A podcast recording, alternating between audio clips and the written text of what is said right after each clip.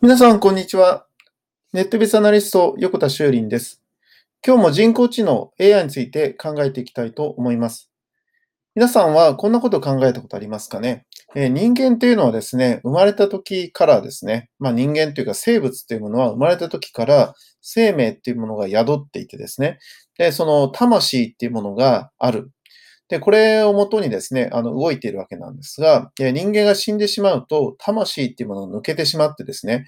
そしてそれがまあ天国に行くとか、もしくはですね、成仏するとか言って、人間は死んでしまうということなんですけど、ではその、実際に人間と全く同じものを作ったとして、同じものが出来上がったとして、でその、その物体っていうものにですね、生命を宿るには、えーどうすればいいかっていうと、そう、魂を吹き込まなきゃいけないわけですよね。それってどうやったらできるのかってことが結構謎なんですよね。で、その、その人間が生きていく上での、その心臓が動いてるという原動力は、なぜそれがずっと動いてるかってことを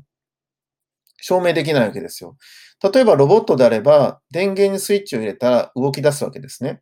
でも人間にはスイッチがないですよね。で、そのスイッチがないものから、スイッチが切れたら、まあ、魂が抜けるっていうんだけど、なぜそれが、えー切れてしまうのかということも、なかなか、えー考えていくとなかなか難しい問題なんですね。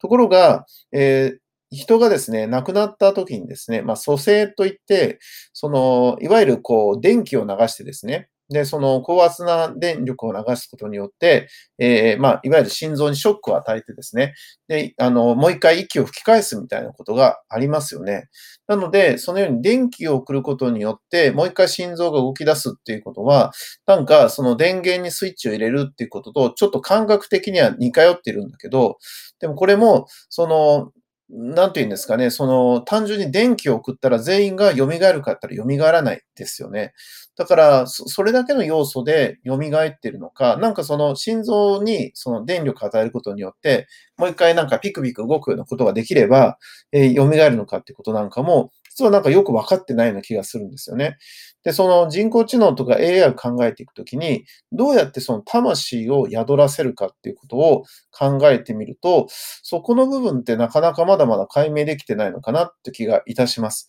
で、よくね、その魂とか、ね、人間には心があるとか、心がこもってるってことを言うんですけど、これを科学的に証明できるのかっていうと、どうなのかなということをちょっと思うんですね。で、その辺のことを、え逆に差別化することが人間の良さなのかなとも思ったりもいたします。